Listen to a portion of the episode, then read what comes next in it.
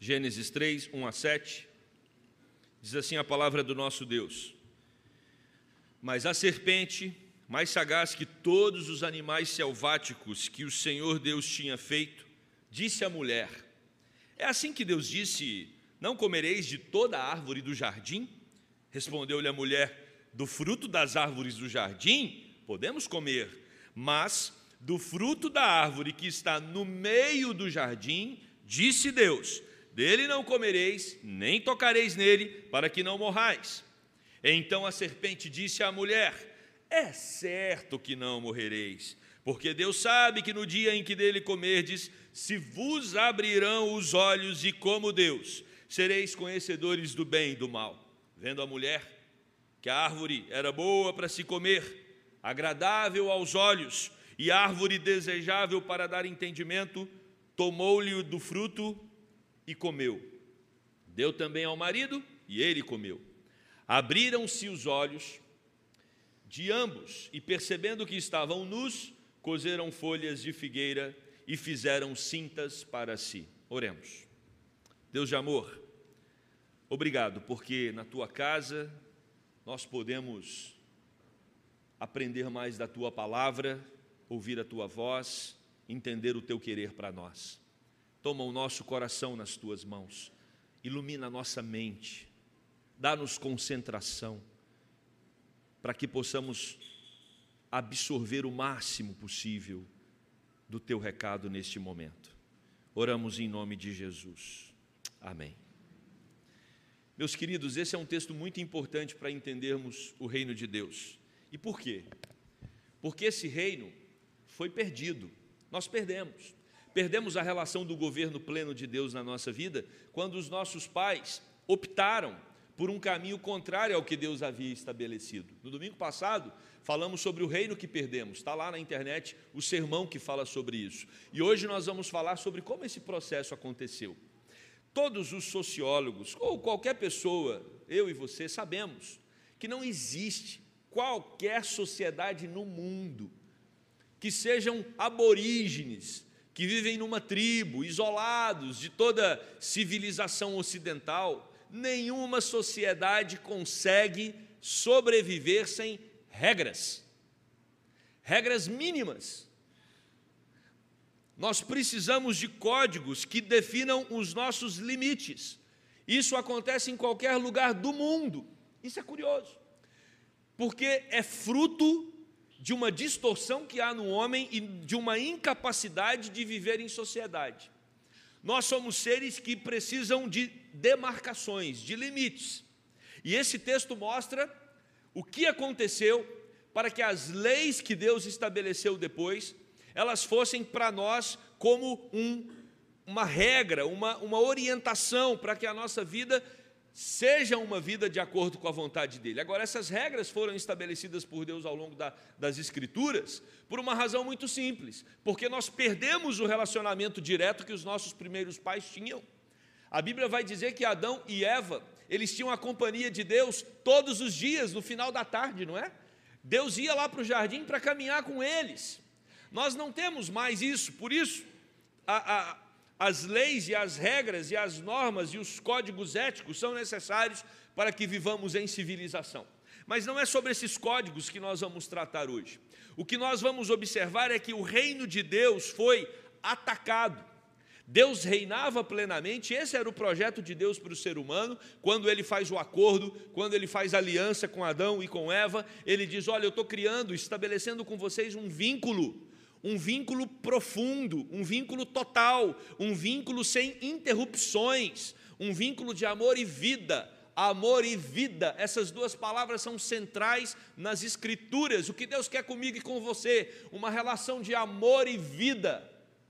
E aí, Deus, então, ao criar todas as coisas, ao criar o homem, ele chama o homem e diz: Olha, eu vou colocar no meio do jardim uma árvore, e desse fruto não podereis comer e talvez, como já aconteceu comigo em alguns momentos da minha caminhada cristã, eu me pergunto: para que Deus colocou essa árvore no meio do jardim? Eu não consigo acessar a lógica divina. Porque se essa árvore não existisse, todos nós estaríamos num mundo maravilhoso, não é verdade? Ah, que bom que vocês ficaram com medo de responder. Não é verdade. Não é verdade. E às vezes nos angustia, porque para que dar duas opções se uma é Deus? A opção de relacionamento com Deus já está boa. Para que Deus dizer, olha, se vocês optarem pelo segundo caminho, certamente morrereis? Para que essa opção? E a gente encontra a resposta dela. A resposta dela é porque Deus nos ama. E aí deu um nó na sua cabeça. Como que uma árvore que vai gerar morte é sinal de amor? A árvore que gera morte é sinal de amor, porque o Deus que cria não aceita amor sem opção de não amar. Nosso Deus não tem na sua constituição, como Deus que Ele é, na sua essência, e a Bíblia diz que Deus é amor, não existe a possibilidade de um relacionamento com Ele sem que o ser que foi criado para se relacionar não tenha a opção de não amá-lo. Porque se Deus faz o jardim do Éden, pense comigo, e não tem essa árvore do conhecimento do bem e do mal, o ser humano é obrigado a amá-lo. É um amor que não tem a opção do contrário. E aí não é amor, porque ninguém obriga o outro a amá-lo, entendeu? Não, não é compatível obrigação com amor. O amor ele precisa ser voluntário, porque essencialmente Deus se relaciona assim com as suas criaturas. Deus criou os anjos, os anjos eram obrigados a amar a Deus? Não. Por isso que o próprio Lúcifer e um terço dos anjos caíram porque eles não eram obrigados a amar a Deus. Quando nós olhamos agora para a criação do homem, a estrutura continua. O homem não é obrigado a amar a Deus, por isso Deus precisa colocar uma árvore no meio do jardim e dizer para o homem: o dia que você quiser não me amar mais, existe uma possibilidade, é só você comer do fruto, porque o amor que eu quero desenvolver com você é um amor voluntário. Você me ama por uma disposição sua, então, o ser humano, nossos primeiros pais, foram criados com a possibilidade de amar a Deus, mas também com a possibilidade de não amá-lo. Só há possibilidade de amar quando você pode não amar. Os casais sabem do que eu estou falando.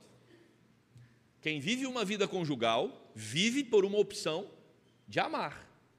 Nós optamos por amar, não foi? Foi uma decisão que nós tomamos. E essa decisão, ela tem um custo. Ela tem um custo. E Deus então, ele dá para Adão, ele oferece para os nossos primeiros pais a opção do contrário. E aí, meus irmãos, vem esse processo que nós lemos aqui. Se existe uma árvore que não é para comer, Deus também permite que entre ali naquele jardim um ser, o ser chamado Satanás, que é o responsável por tentar por expor um caminho contrário. Então, Satanás aqui, que ele é, vem na figura da serpente, essa serpente era um animal que Deus criou, sagaz, a serpente em si, ela é, era e continua sendo um animal sagaz, mas Satanás se apropria da serpente ali, começa a conversar com os nossos primeiros pais. Isso na Bíblia não é algo tão absurdo. Acontece também com a mula de Balaão. Vocês sabem da história, a mula começa a falar com Balaão. Então Deus é o dono do ouro, da prata, dos céus e da terra, e se ele quiser usar um animal para é, é, falar, ele vai usar, não vai? Então ele usou a serpente, ele usou a mula de Balaão e, e ele pode fazer isso. E quando nós olhamos então para o texto, nós percebemos um processo, uma estrutura de tentação que continua acontecendo nos nossos dias. Satanás ele é muito criativo para desenvolver cardápios que nos atraiam, mas ele é extremamente é, é, é, é metódico no método. Metódico no método. Ficou bom, não ficou? Ele, ele, ele não tem assim muita criatividade para desenvolver métodos diferentes.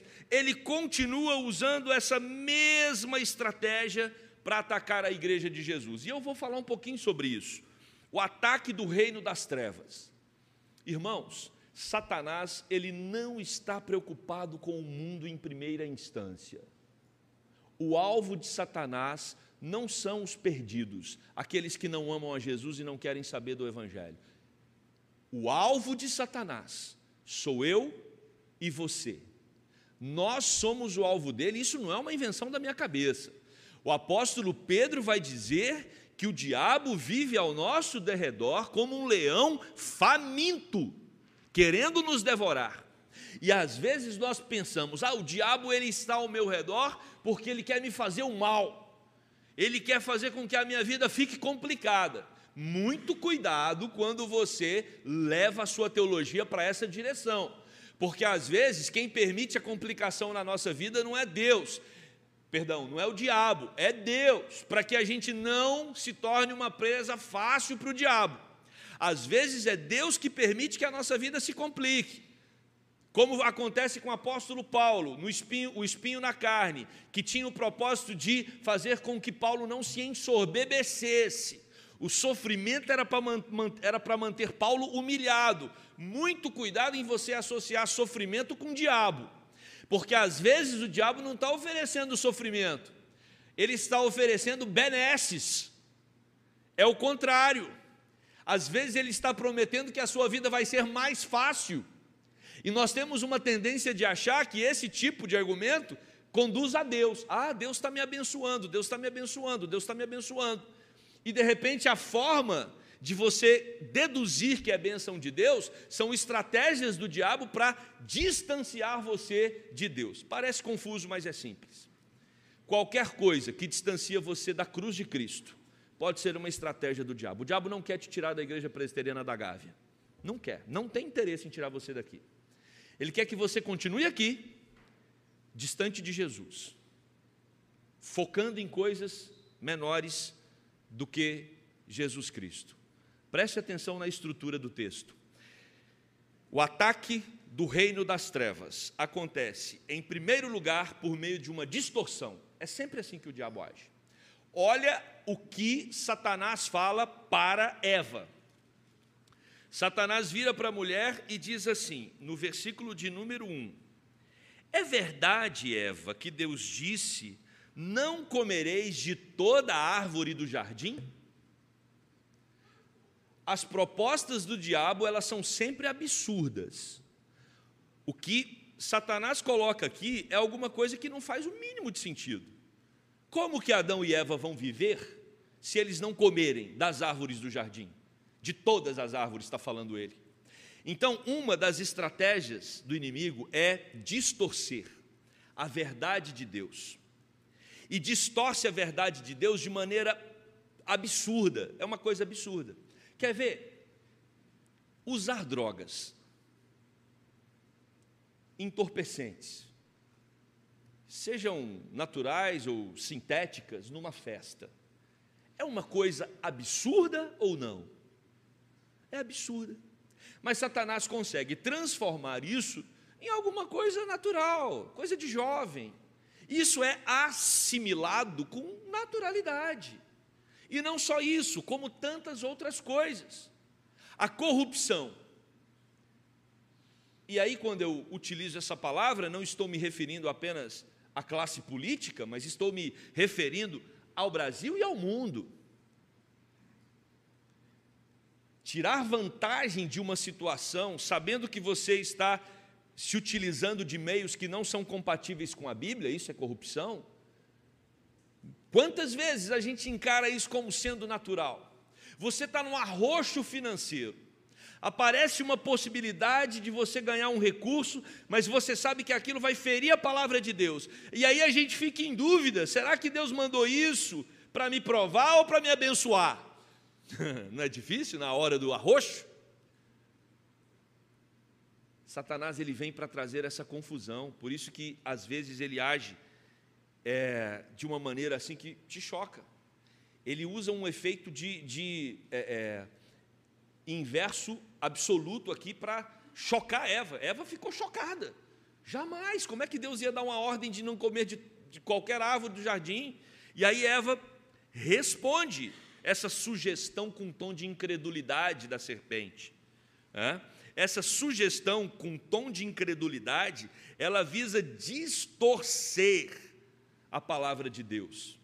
E quando ocorre a distorção na palavra de Deus, isso gera pelo menos duas consequências. A primeira é o legalismo. Olha como Eva responde no versículo 3.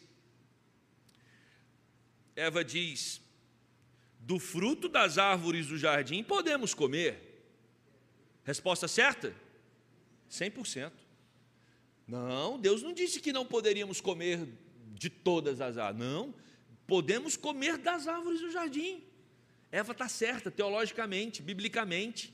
Ela entendeu o que Deus havia dito. Mas o diabo vem para distorcer, gente, para confundir. E, e, é, essa distorção de Satanás, ela não é tão óbvia. Né? Eva, ao responder isso, ela demonstra claramente que ela entendeu. Só que ela escorrega quando ela diz algo a mais. Ela vai dizer no versículo de número 3, olha o perigo. Podemos comer, diz o verso 2, podemos comer, mas da árvore que está no meio do jardim, do fruto dela, disse Deus: dele não comereis. Está certo até aqui? Está certo? Nem tocareis nele, para que não morrais. Deus disse para não tocar? Deus não disse, minha gente. Deus não disse para não tocar. E um detalhe que a gente precisa chamar a atenção: Satanás no versículo 1, ele fala: É assim que Deus disse. Quando você vai para Gênesis 1, disse Deus, haja luz, disse Deus, disse Deus, disse Deus. Agora é a serpente dizendo, disse Deus. Então, muitas vezes a serpente ela, ela utiliza, como foi na tentação de Jesus no deserto, dizendo coisas de Deus. Satanás pode nos tentar, como ele fez com Cristo, com a própria Bíblia, distorcendo a Bíblia. E aí, agora é a Eva dizendo: não, disse Deus que nós não poderíamos comer. Deus disse. E nem tocar. Deus não disse. O que está acontecendo com Eva? O que está acontecendo com Eva é a primeira consequência de quem distorce a palavra de Deus: legalismo. Eva está acrescentando algo ao que Deus disse. Por isso nós precisamos nos prender apenas à palavra como igreja reformada que somos, nenhuma vírgula a mais, nenhuma vírgula a menos. O que Deus disse está na palavra, o que não está na palavra, Deus não disse. É simples assim. Essa é a nossa herança reformada. Nós não podemos cair no erro dos fariseus de criar códigos doutrinários ou morais além daqueles que não estão nas Sagradas Escrituras. Nós nos prendemos ao que está nas Sagradas Escrituras. O problema dos escribas e fariseus, e Jesus Cristo os ataca frontalmente, é que eles criavam tantos códigos para a população que aquilo se tornava um fardo. Ninguém conseguia seguir tanto código. Por isso que Jesus diz: Vinde a mim todos que estáis cansados e sobrecarregados, carregando um monte de lei que não está na lei acrescentando aquilo que Deus não havia dito. O outro perigo é quando nós negamos a lei, e é o que a serpente faz. Eva acrescenta, o diabo retira. O diabo, no versículo de número 4, ele nega a lei. Olha o que ele diz no verso 4. Então a serpente disse à mulher: É certo que não morrereis. É certo. Deus diz: Lá em Gênesis 2,17: Mas da árvore do conhecimento do bem e do mal não comerás, falou Deus para Adão, porque o dia em que dela comeres, certamente morrerás. Agora Satanás mostra a sua cara e ele diz: certamente não morrereis. É conversa fiada. Deus falou, mas não vai acontecer. Deus está escondendo de você, Eva, uma coisa que vai muito além dessa que você está vivenciando aqui no jardim. Satanás, de acordo com Derek Kidner, quando comenta esse texto, estabelece a primeira doutrina a ser negada, a do juízo. O que Satanás está fazendo aqui é dizendo que Deus não vai julgar conforme ele falou. Ah, meus queridos, vivemos uma época onde o tema da graça é muito explorado e tem que ser mesmo, porque o nosso Deus é gracioso. E graça é quando Deus, Deus nos dá aquilo que não merecemos, e Deus nos perdoa. E Deus derrama sua graça sobre nós a todo momento, e glória a Ele por isso. Nosso Deus é misericordioso, misericórdia é Deus tirar a punição que merecemos. O nosso Deus é bondoso, Ele tem muitas coisas maravilhosas para nos dar, mas nada disso anula o Deus que é juiz. Muito cuidado, quando nós criamos uma teologia que brinca com Deus, meio que ludibriados pelos encantos da fala do inimigo. Posso pecar, no final, nosso Deus é gracioso, Deus perdoa. Paulo precisa tratar isso na igreja aos Romanos. Porque a igreja aos romanos estava achando, olha a matemática que aqueles irmãos fizeram. Nosso Deus é perdoador, certo? Deus perdoa? Perdoa. Então, para eu experimentar mais o perdão de Deus, o que, é que eu preciso fazer? Pecar mais. Pecar mais. Quanto mais eu peco, mais eu experimento na minha vida o perdão de Deus. Então vamos o que, gente? Paulo responde: de modo nenhum, de modo nenhum, porque esse é um raciocínio que sai do centro do inferno. O raciocínio de um povo santo que diz que precisa pecar para experimentar mais o perdão, isso não é raciocínio divino, isso é raciocínio demoníaco. E é o mesmo raciocínio que Satanás usa aqui: é certo que não morrereis.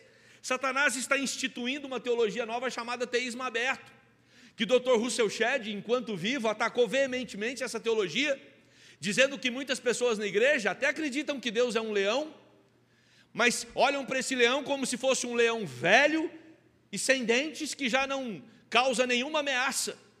E com isso, meus irmãos, nós estamos perdendo do meio da igreja o temor a Deus.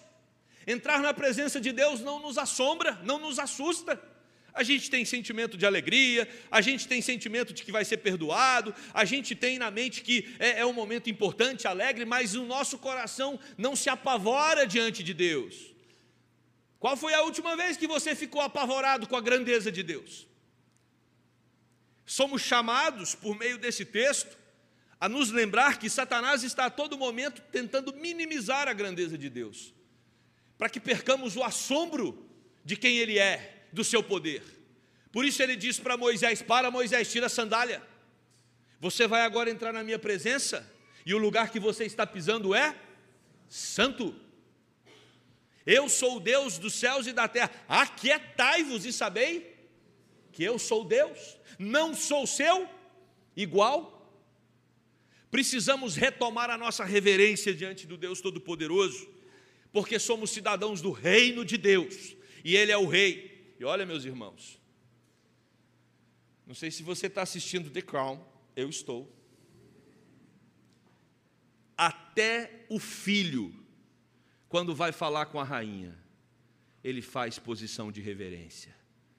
Até o marido, porque ela é a rainha. Nós perdemos isso. ajoelhai diante dele toda a terra. Sabei que eu sou Deus, sou exaltado entre as nações.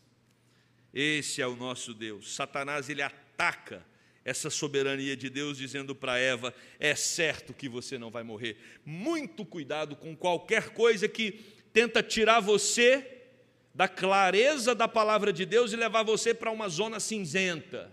Porque Satanás ele gosta da zona cinzenta, da zona que confunde, da zona que ilude, e esse é exatamente o segundo ponto do sermão. O objetivo dele não é simplesmente ir para o extremo oposto, como ele começa fazendo, mas ele vai no extremo oposto, depois ele confunde, e aí ele arremata. Ele quer misturar o que é de Deus com o que não é de Deus, porque isso fica confuso na sua cabeça, na minha cabeça. Por isso precisamos ter o discernimento do Espírito. E aí, o versículo 5 vai tratar sobre a ilusão. Esse é o clímax do texto. Qual é o ponto alto do texto? Versículo 5, quando o texto nos diz assim: Porque Deus sabe que no dia em que dele comerdes, se, se vos abrirão os olhos, e como Deus, sereis conhecedores do bem e do mal. Eva, É certo que você não vai morrer. Você, ao comer desse fruto, você vai ser como?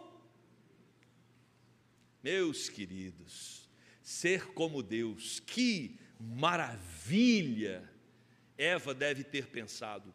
É importante lembrarmos que a queda não é só quando ela morde o fruto, a queda é todo o processo. Quando Satanás fala um absurdo e Eva começa a dialogar, ali já tem um processo de queda, já, já, já não dá para voltar mais. E aqui nós temos então Satanás dizendo para Eva: é claro que não morrereis. Você não está percebendo, mas Deus está escondendo de você a possibilidade de ser como Ele. Olha que coisa absurda. Deus, o grande Deus, disse para Adão que ele é, não poderia comer do fruto que morreria. Um ser menor do que Deus diz o contrário. E quando um ser menor do que Deus diz o contrário, isso é idolatria. Quando eu e você damos atenção a alguma coisa que é menor do que Deus e que está nos dizendo algo contrário ao que Deus disse, isso é idolatria. Vivemos numa sociedade idólatra, não porque temos um altar aqui na frente que todo mundo ajoelha e reza e ora e, e faz súplicas a ele, não, idolatria do coração. Ah, mas a sociedade está dizendo que é assim, e aí você acredita? Idolatria. Ah, mas a, a, alguém me falou que, olha só, pastor, o raciocínio, o tanto que ele é lógico. A palavra de Deus é contrária? Então não é de Deus. É simples assim. E aí eu aproveito para falar para as crianças que estão aqui hoje. Tem muita criança no nosso culto, porque o nosso departamento infantil está de férias, mas vai voltar em fevereiro, se Deus quiser. Aproveitando as crianças, os adolescentes e os nossos jovens e até os adultos quando a Bíblia diz honra teu pai e a tua mãe, não é para negociar. Papai fala, mamãe fala, criança obedece. Papai fala, mamãe fala, adolescente obedece. Essa é a lei de Deus. Ah, pastor, é porque o senhor não conhece minha mãe. Não interessa, foi a que Deus te deu. Para cada um, Deus dá uma. Vocês também não conhecem a minha. Ah, mas meu pai, pastor, meu pai não é um homem de Deus, não. Meu pai é um homem estranho. Ih, ele faz umas coisas que a gente não gosta, minha mãe fica chateada. É esse pai que é para você honrar. É esse. Honra teu pai e a tua mãe. E não só esse mandamento, como todos os outros. Deus está dizendo: vai complicar sua vida se você quebrar. Não quebre. Por mais que o mundo tente te iludir dizendo que não é bem assim, é bem assim sim. Deus quer o seu bem, Deus não quer o seu mal. Aqui, nós percebemos que o homem está tentando e, e, seduzido por uma mensagem diabólica. Como Deus, você vai ter poder de decisão. Porque o que, que Adão e Eva não tinham? O poder em escolher entre o bem e o mal, até aquele momento, porque não conheciam o mal. Mas agora eles terão poder de decisão entre o bem e o mal. E eles então se sentem atraídos por isso, porque eles acham que serão como Deus. Agora você começa a entender o Evangelho. É por isso que Deus tem que se tornar homem. Porque na queda, o homem quis se tornar Deus. E para pagar a conta, Deus tem que se tornar homem. Paulo vai dizer isso aos, aos Filipenses, capítulo 2, verso 7. A si mesmo se esvaziou, assumindo a forma de servo, se referindo a Jesus Cristo, tornando-se em semelhança de homens e reconhecido em figura humana. Jesus virou o Deus que se torna homem, porque na tentação o homem queria se tornar Deus.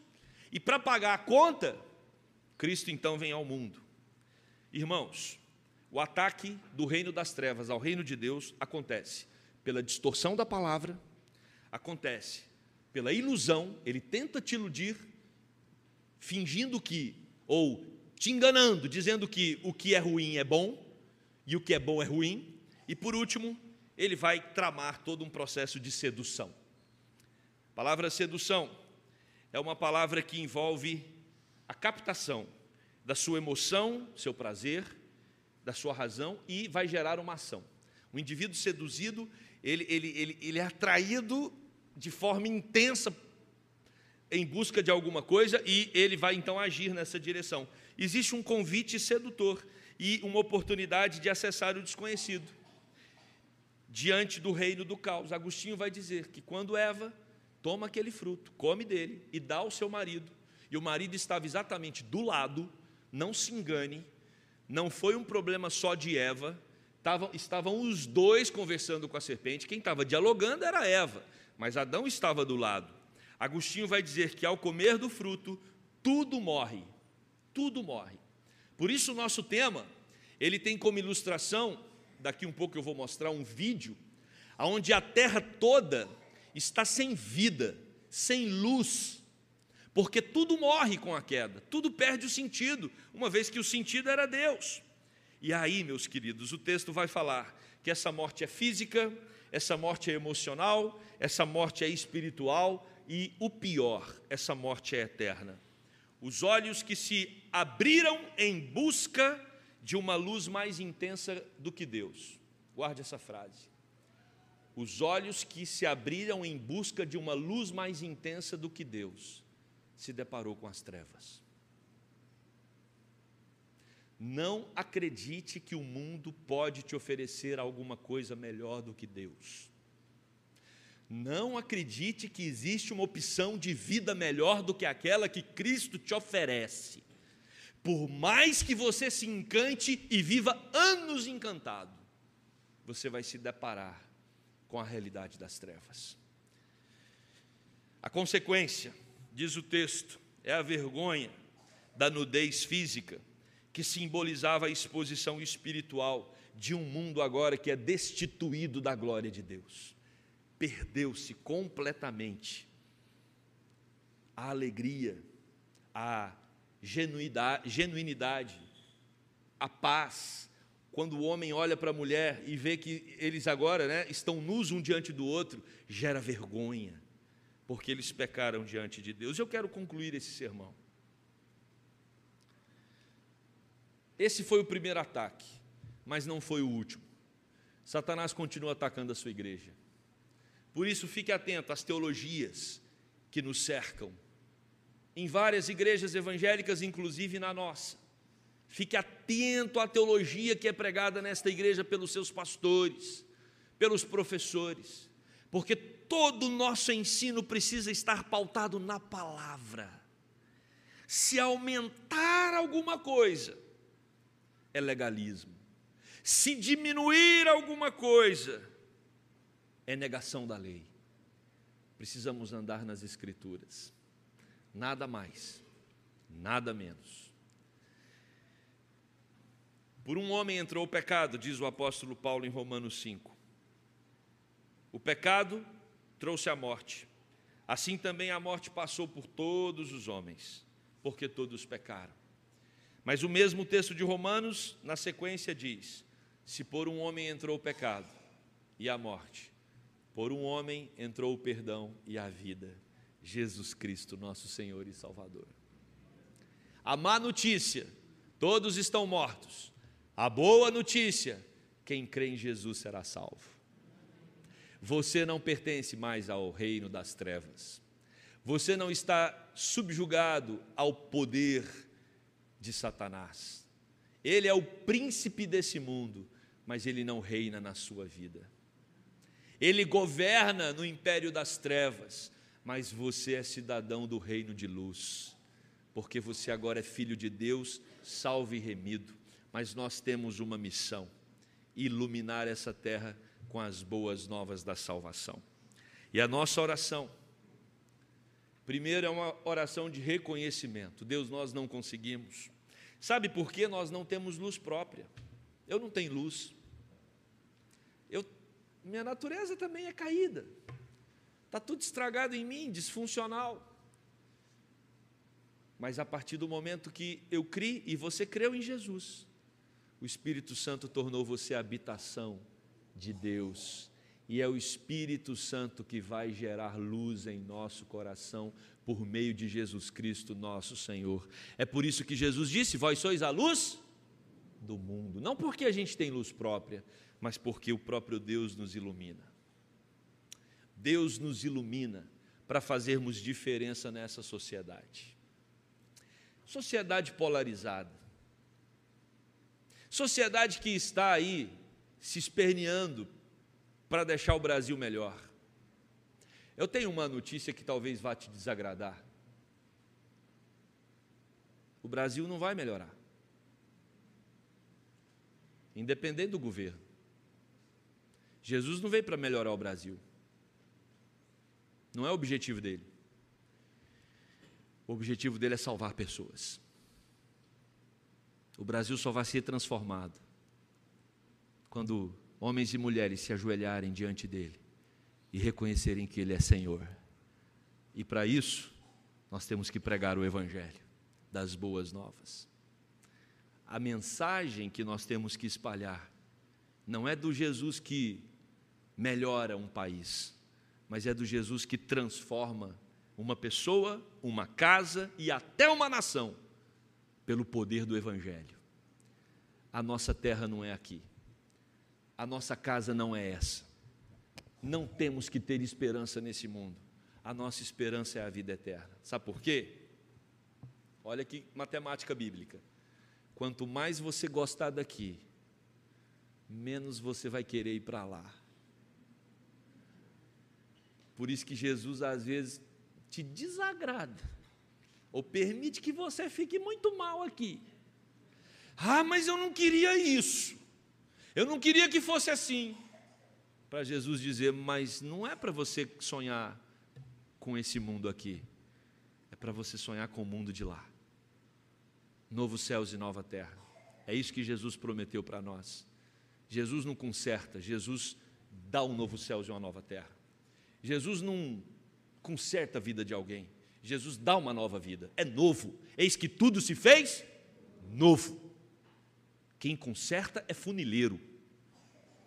Jesus veio para te dar uma vida nova. Tudo se fez novo na minha e na sua vida. Nós pertencemos ao reino de Deus e o que a gente mais quer é estar nesse reino que virá e viver com Ele para todo sempre. Amém? Que essa seja a expectativa do nosso coração, hoje e sempre. Vamos orar. Querido Deus, como é fácil nos perdermos nas coisas desse mundo aqui. E às vezes, quando a temperatura aquece na terra, ou quando a gente acha que tem uma causa para ser defendida e nos empenhamos nessa causa, nos dedicamos a ela, e de repente paramos e olhamos, mas essa não é a causa de Cristo. O Senhor nos convida a repensar. E a minha oração, Deus, é para que o Senhor leve essa igreja a reconsiderar qual é a causa pela qual ela está lutando. O Senhor conhece os corações dos membros dessa igreja. O Senhor sabe aonde eles estão depositando a energia, a alegria, a esperança. E a minha oração, Deus, é para que o Senhor mesmo nos converta, nos transforme para que possamos buscar o teu reino e não o reino dessa terra, porque foi assim que o teu filho nos ensinou a orar: venha o teu reino. Não temos expectativa no governo dos homens.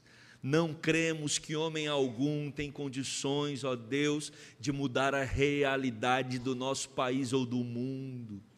Quem muda é Jesus Cristo que entra no coração de alguém, que entra no coração, nos corações de membros de uma família, que entra na vida de tantos e aí sim transforma a realidade dessas pessoas, e essas pessoas agora sonham com a vinda do reino futuro. Reino perfeito, aonde o Senhor vai governar com poder e glória. Tira de nós, Deus, a expectativa exagerada por uma transformação dos reinos aqui da terra que a nossa expectativa esteja toda canalizada para o Rei dos Reis, Senhor dos Senhores, Jesus Cristo, o qual está sentado no trono e reina sobre tudo e sobre todos. A Ele a honra, a glória, o louvor e a adoração, hoje para todos sempre. Amém. Querido Deus, o Senhor conhece os nossos corações o perigo de sermos seduzidos, confundidos embarcarmos em ilusões que não nos levam para mais perto de Ti. Tem misericórdia de nós, Senhor, e nos ajude a viver para a honra e glória do Senhor.